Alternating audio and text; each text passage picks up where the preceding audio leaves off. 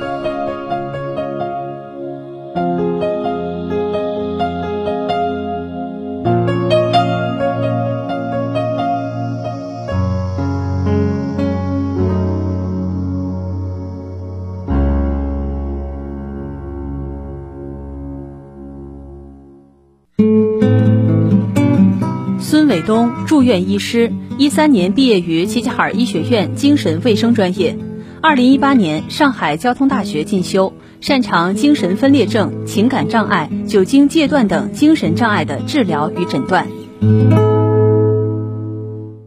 昨天我们在节目当中就说到了哈，这个床呢，它就是供睡眠用的。如果平时睡眠质量好的人呢？我们不建议大家就不对大家有过多的要求，在床上你不能做这个，不能做那个，不能看书，不能吃零食，是吧？躺着卧着的。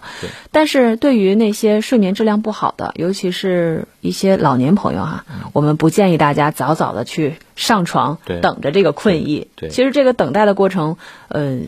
就是对睡眠是极其不利的。对你越等越精神。对，加重他这种焦虑的感觉。啊，那其他方面呢？我们在这睡眠认知上还需要做哪些调整？嗯，不就是我们昨天讲上一期节目讲了这种呃刺激控制疗法啊，然后还有一个叫做睡眠限制啊，它是通过这种限制在床时在床时间来储存睡眠驱动啊啊，需要患者将在床时间限制为平时总睡眠时间，随着睡眠效率的提高啊，逐步增加在床时间啊。这个研究显示啊，采用睡眠限制单一治疗对改善慢性失眠患者啊睡眠日记中的指标是有效的啊，但对客观睡眠指标的疗效尚未缺乏这种足够的证据啊。然后我们还有一个叫做放松的训练啊，就是减低与失眠相关的这种躯体和心理的焦虑啊，使这个患者的内心呢达到这种平静，并且放松身体啊，达到这种 降低啊高唤醒状态的一个目的啊。放松训练啊，这种有这个方法啊，有这种进行进行这种肌肉的放松啊，然后自主训练呐、然后这种生物的反馈啊，还有这种想象的练习啊，然后还有一个冥想啊，还有催眠呐、还有这种腹式呼吸啊等等。然后我在这里简单说一个放松放松的一个训练这个例子啊，就是 平躺在床上啊，或坐于这种舒服的椅子上。然后调整到你最最舒适的一个姿势啊，然后闭上眼睛啊，然后深吸气啊，缓慢的呼气，缓慢的呼气的同时啊，感受双肩的下沉啊，肩部肌肉的放松，然后继续深呼气，然后缓慢的呼气，感受肩膀的下沉，放松的同时呢，感受肌肉放松啊，逐渐。扩展到上肢、指尖、躯干、下肢、脚趾等部位啊，然后继续深吸气，缓慢的呼气，感受肩膀、躯干、四肢的肌肉放松，颈部跟头部同时得到放松啊，然后继续几个循环的深呼吸，缓慢的呼气。啊，感受全身肌肉的放松啊，感到全身放松、心情平静的时候啊，就可以入睡了啊。这个其实这个放松训练呢，跟这个冥想啊啊，我们在在这种治疗上有一种叫做身体扫描啊，就是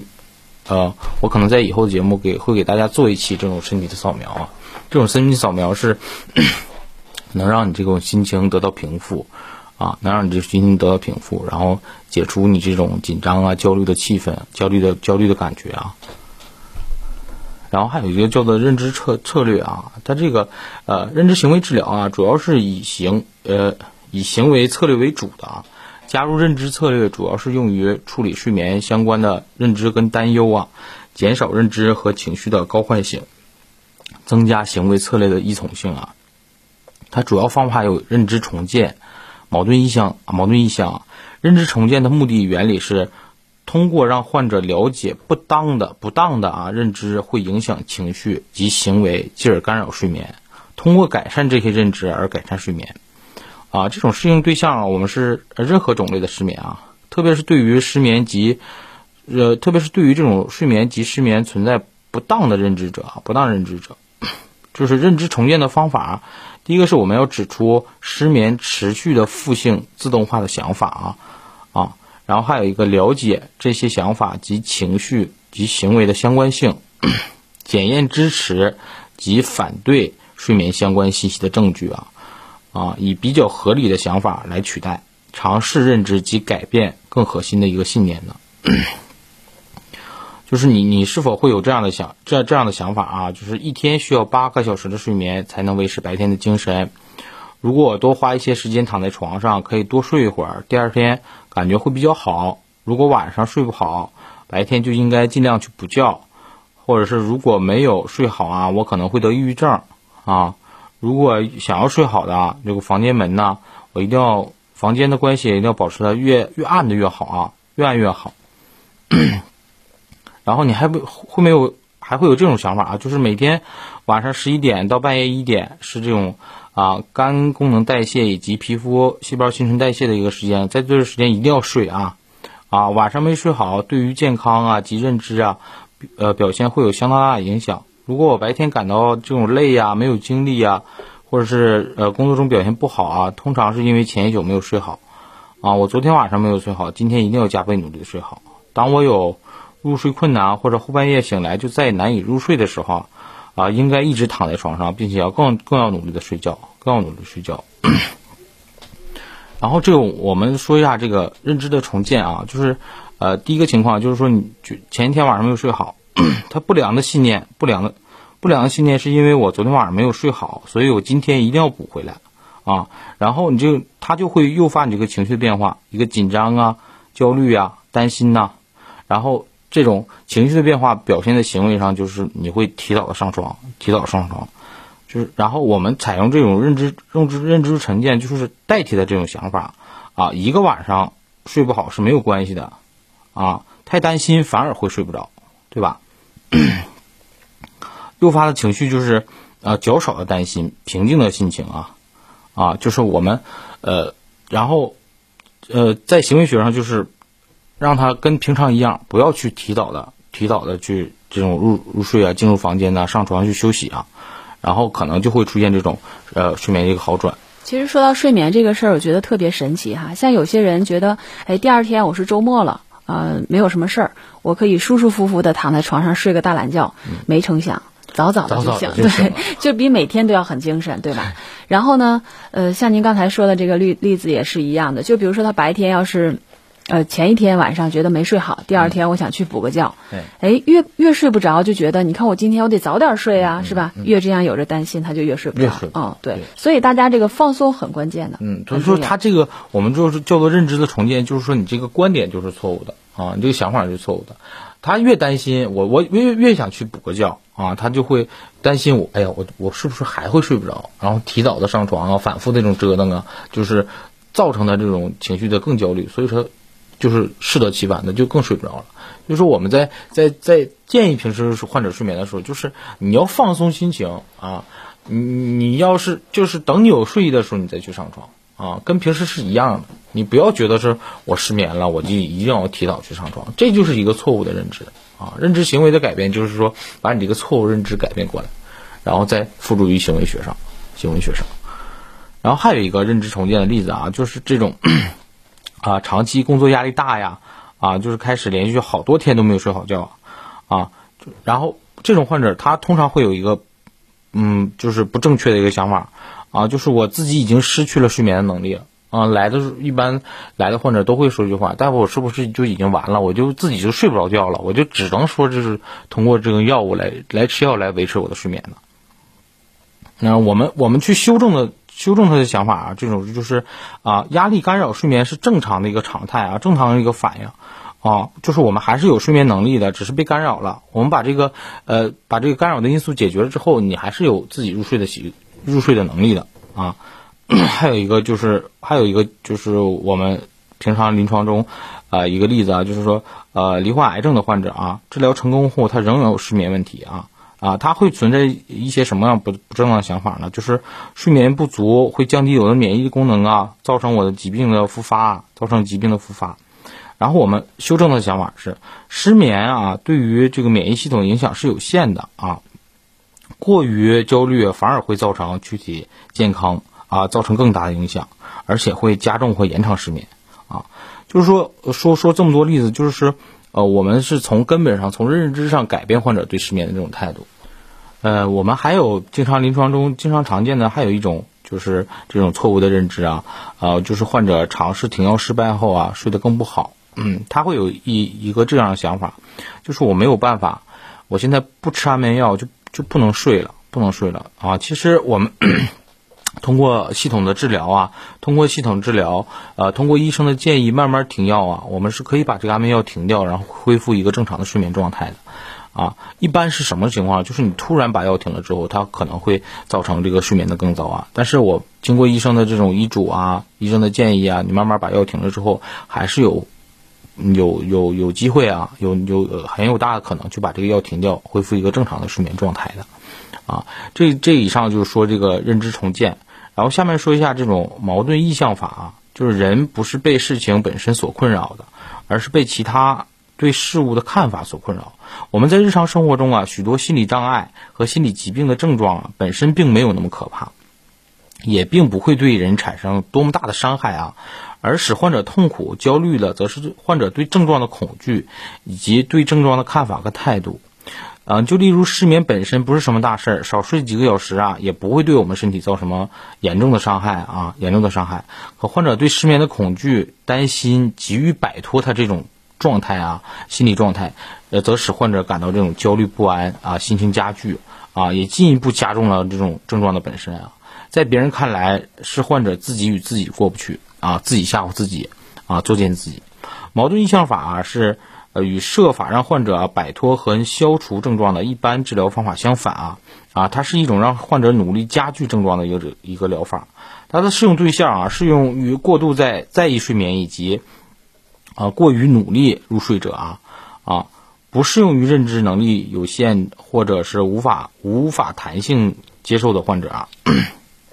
他方法，努力努力入睡入睡者躺在躺在床上后啊啊，试图维持清醒。然后关灯，啊，维持舒适的、舒适的姿势躺着，睁着眼睛，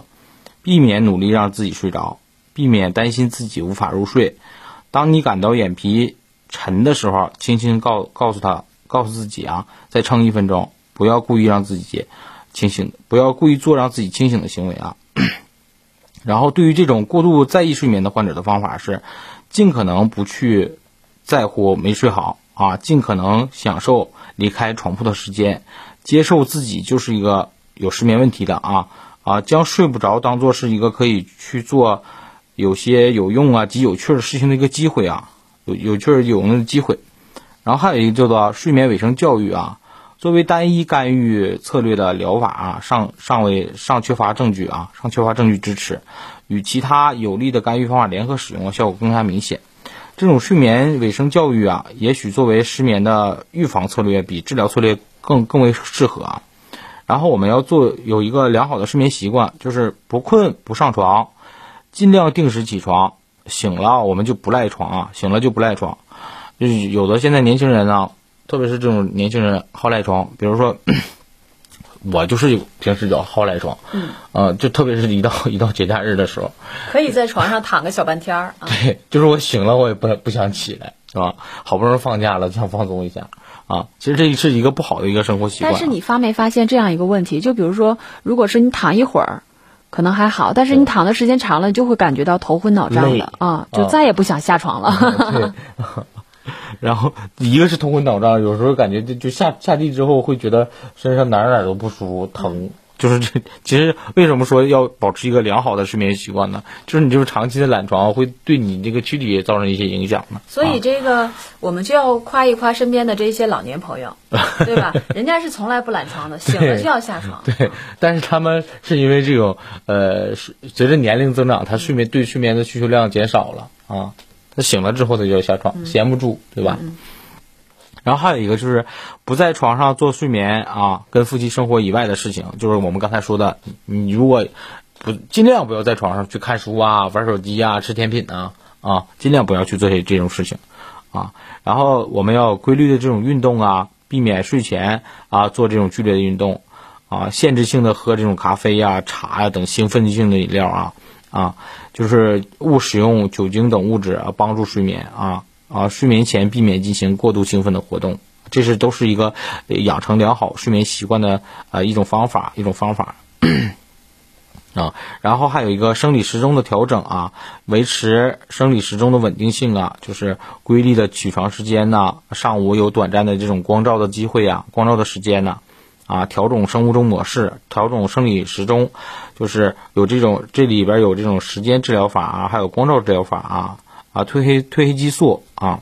啊，这种光料光照治疗啊，光照对生理时钟的影响啊，就是傍晚接受光照可以延时延迟入睡时间啊，清晨接受光照可以提早入睡时间啊，呃，就是配合呃渐进性的调整睡眠时间，啊，光照时间至少半个小时，一个小时更加啊。呃，这就是我们今天所说这种啊认知行为的一个治疗啊。其实，在临床中，呃，对于失眠的治疗，我们除了这种认知行为的治疗啊，啊，还是我们临床还是比较以药物为主的，药物为主的啊，我们现在常见的这种，呃，我们临床辅助睡眠的药物啊，第一个是苯二氮卓类的，啊，就是阿普唑仑呐、艾司唑仑呐、氯硝西泮呐、地西泮呐、劳拉西泮呐，啊，这都是我们临床中比较常常常见的，而且这种药物确实，我们刚才说有一个存在一个药物成瘾性啊，药物成瘾性，所以说，呃，我们建议啊啊，你如果存在这种失眠的问题啊，还是需要到我们正规医院。啊，通过大夫的医嘱啊，大夫大夫临床观察下去治疗啊，不要说自己在家啊，通过朋友啊，或者是买了，就是说我睡眠不好，我就我就要你通过朋友买点药，就自己在家瞎吃啊，自己在家瞎吃，这种药 一旦形成成瘾性之后，有这种药物依赖，还是会很困扰的。你在减药减药的过程中会出现这种药源性的焦虑啊，啊，药源性焦虑啊，可能导致这种躯体的不适感呢。然后我们临床中还有这种分苯二氮卓类、非苯二氮卓类的药物啊，左比克隆啊、右左比克隆啊。然后我们还会用这种抗郁药物、抗郁药物进行一个睡眠的调整啊，比如说这种米氮平啊、曲唑酮啊、啊阿米替林呐啊，这是我们临床中常见的。其实睡眠，我们刚才说了，睡眠的原因，这种心心心理疾病的原因、心理方面因素，睡眠往睡眠问题往往它会伴随着这种抑郁啊。或者焦虑是存在的，啊，其实我我最近几天我朋友啊，或者是这种患者啊，也也经常给我打电话，啊，就是由于这种疫情的原因呢，或者是这种 因为疫情期间导致这种生意一个生意的不好啊，不景气啊，然后导致他现在这种呃资金流动困难了，啊，造成这个患者出现这种焦虑的情绪啊，这种焦虑情绪往往最早体体现出就是睡眠，人们就是老话讲。你一上火了之后，可能睡眠就不好啊。大家都会 给我跟我打电话咨询怎么去调整啊。其实对于睡眠，今天说了这么多啊，我们还是建议大家，如果出现睡眠障碍了，如果你这个睡眠满足不了你日常生活的需求了啊，影响你第二天的生活以及工作了，有明显的这种疲劳感、疲惫感啊，我还建议大家去正正就是正规的专科医院。一定要去我们精神专科医院去治疗啊！可能就是咱们北方人对这种精神精神专科医院比较抵触啊，他觉得我失眠了，我我不是应该去精神病院，我不是精神病，我不能去精神病院去看的，他往往会走到这种神经内科啊啊！但是可能这个 术业有专攻啊，神经内科这个病它就不是神经内科的病，你需要找我们精神医科去治疗，精神内科可能治标不治本啊，他可能给你吃一些药物之后。可能暂时性的缓解你这种睡眠的问题，但是 长期的、长期的这种这种根本的，它还是得不到救治的。就是在选择药物上，我们会根据不同的呃失眠的这个情况，然后选择不一样的药物。比如说，呃，可能呃对于前期入睡困难的一部分人群，我们会选择什么样的这个药物？或者是在整个睡眠维系的过程当中，就睡眠质量不好的，就睡眠浅的这一部分人群会。选择另外一类药物，或者是对早醒的啊，醒了再也睡不着的，这个选择药物都是不一样的。对，所以在我们日常生活当中，就是有一部分人群吧，嗯，他抵触是抵触，但是有着很大一部分人群，就是听说别人吃什么药物，他就他就会选择什么样的药物。对，然后于是呢，就是也会呃存在那种滥用。嗯，滥用药物的情况，然后对机体造成一定的伤害，或者是产产生很大的依赖性。对对，就是我们以前遇到一个患者，就是没有去正规的医院看过，然后就是听亲亲戚朋友啊、邻居啊说说这个药好使啊。可能他来的时候，我们看着他的这种治疗史啊，会头疼，很头疼，很头疼。他可能吃了四五种药，啊，就可能一晚上他可能有的严重的时候，这种长期啊严重的焦虑睡眠的患者啊。可能一晚上吃了有十多片的药，啊，这是在临床中是完全一个滥用药物啊，对他的疾病就是没有好处的啊，所以说还是建议大家，如果真是存在这种失眠的问题，你一定要到啊正规的专科医院去治疗啊。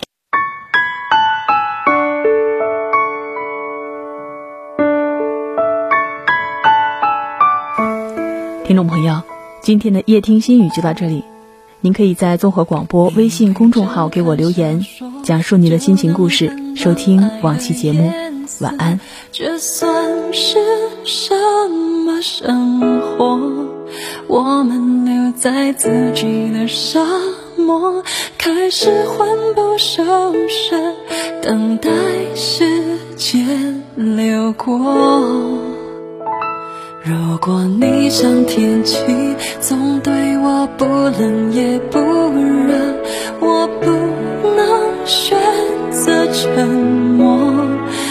情只是个泡沫脆弱的一触即破。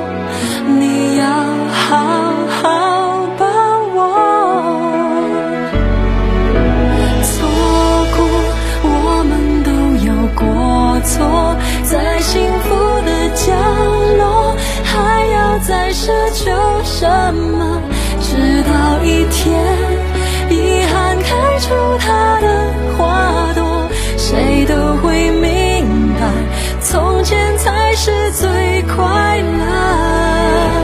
错过，上天都有过错，创造悲欢离合，要我们承担结果。每一个人是另一个人的景色，在寂寞的时候，什么比爱更赤裸裸？